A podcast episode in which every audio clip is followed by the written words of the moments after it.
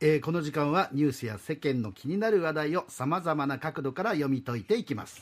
筑紫女学園大学教授の吉野義孝さんです。えー吉野先生おはようございます。おはようございます。おはようございます。さて今日は何でしょうか？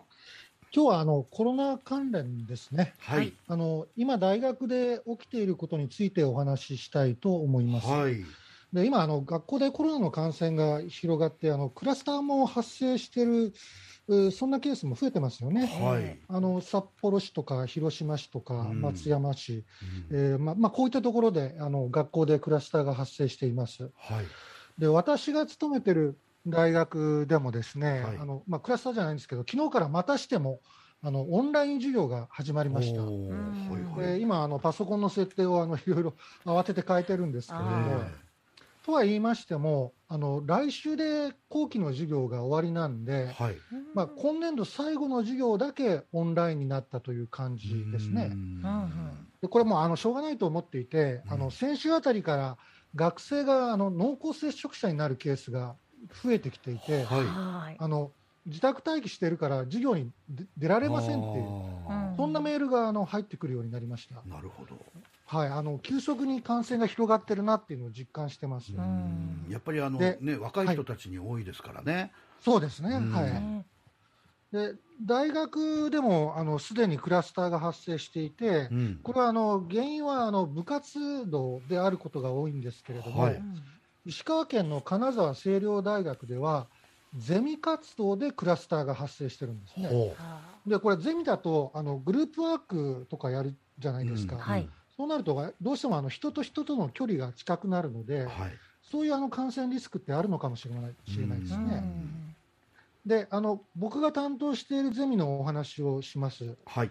今週あの最後の対面授業だったんです。えであのゼミ生の一人がねえはあ。最後かもしれないんでえ写真を撮りましょうって言ってきたんです。よ。えうんうん。うんう。ん、でそこであの4年生10人いるんですけれども、ええ。10人と一緒に写真を撮ったんです。はい、で間もなく卒業するんでうん。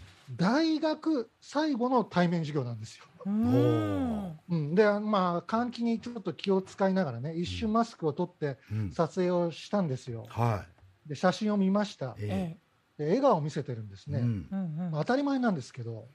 でも僕ちょっと驚いてああそうだったのかと思ったんですね。なんでしょう？というのも2年間僕ゼミ担当してるんですよ。授業やってるんですよ。ええ。はい。でもゼミ生の笑顔をその時初めて見たんです。あだって顔すらまともに見てないんですよ。ずっとマスクしてる。マスクしてあるなるほど。そういう意味ね。うん。だから最初笑顔初めて見たっていうから、はい。すごい厳しい授業やってたのかと。思ったあそうではなくてそうじゃなくてマスクしてたからねマスクで隠れてたま笑顔がマスクの下で笑ってるんですよ、マスなるほどクの下で。あそうね。あでもでもマスクは取って写真記念撮影だからそうそうそうそう。の笑顔をああそうか、ねそうなんですよ。だだあそうかこんな表情するんだと思って2年間も授業してしてたのに知らなかったなということは。うーん。そう思うとねなんかね非常にあの切なかったです。そうはいですよね、へーちょっとマスクを取るとね印象が変わったりするそうそうなんですよ。たまにでもあの今これだけ、まあまあ、あのコロナの感染増えてきてるとあの筑紫女学園大学は卒業式とかどういう感じになるんでしょうかえねっ。と卒業式も今あのいろんな案が上がっていまして、はい、ちょっとあの時間をずらしながら、うん。要は席と席の間をこう開けながらやろうかっていう案もありますし、はい、もっと感染状況が深刻になると、ちょっとそこもわからないかもしれないですね。あ。あそう今のところいいくつかあの案があって、はい。それで行こうかなっていう感じ大です。体あれですか卒業式って3月かな？そうですね、3月。ああ、えーできたらねまさかオンラインでなんてね。ねえ なんだかなやっぱりだって晴れ着もねあるいはうん。よ用意してる人たちも多いんじゃないですかやっぱり。そうそうなんですよ。うん。でそこで写真をみんなで撮り合うっていうのが、やっぱ彼女らのさ最後の、まあ、晴れの舞台というかですね。ですよね。やっぱそれはなんかしてあげたいですよね。思い出を残したいですよね。授業だってずっとオンラインで来ててね。そうそうそうそうなんですよ。それはちょっとかわいそうな気がするあのあちなみにあの卒業パーティーはもうないことになってしまいました。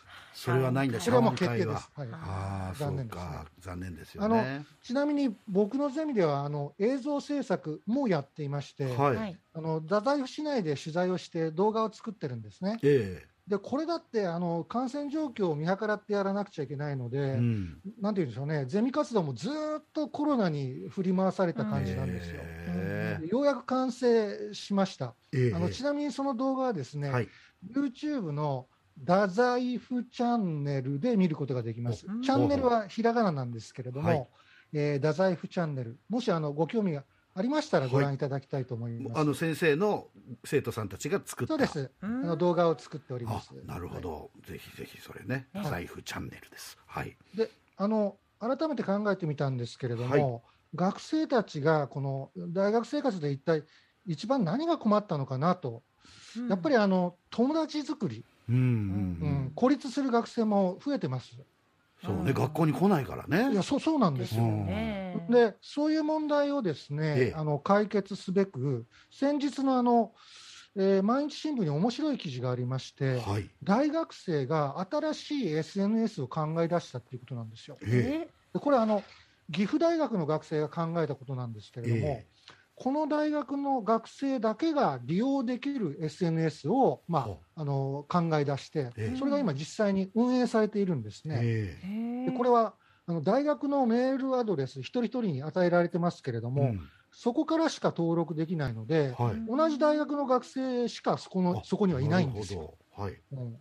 確かに考えてみますと、ツイッターとか、えーインスタととかは、誰に見られてるのかわからないっていう、ちょちょっとあのそういう懸念もありますよね。はい。うんだから、こういうクローズドな環境だと、安心感があるのかもしれません。なるほはい、な何をしてるのかっていうと、まあ、学内のイベントの告知とか、あと使い終わったあの教教科書の引き取り手をど探したりとか、あと大学寮についての相談とかね、うなるほど。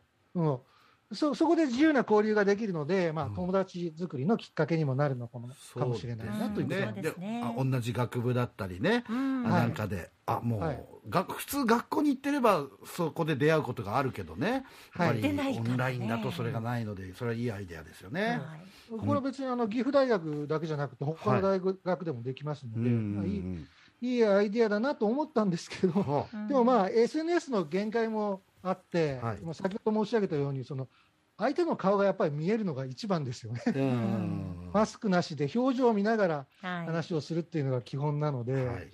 まあ、当たり前だって分かってるつもりでもでですね、その、うん。コロナ禍があんまり長いと、その感覚が麻痺していきそうで、ちょっと怖いなと思ってるんですねまあ。そうい。う意味ではもう本当に早く収束してもらいたいという気持ちでなんですよありますよ。ねうん。はい。もう写真を見ながらですね、うん。もう早く収束し収束してほしいって、うあんのつくづく思いました。そうですね。はい、ちなみにあれじゃないですか、生徒さんたちも吉野先生の笑顔を初めて見たって思ってるんじゃないですか？ね。そうですよ、よく考えてみると、僕もマスクしてるんですよね。ね、うんですよね。僕はわわわ笑ってるつもりでも伝わってないんですよね。ですよね。なんで、ぜひ、まあ、卒業式は本当にね、みんなで笑顔でできるようになるといいですよね。いいですね。はい。はい、えーどうもありがとうございましたあり。がとうございました筑。紫女学園大学教授の吉野義孝さんでした。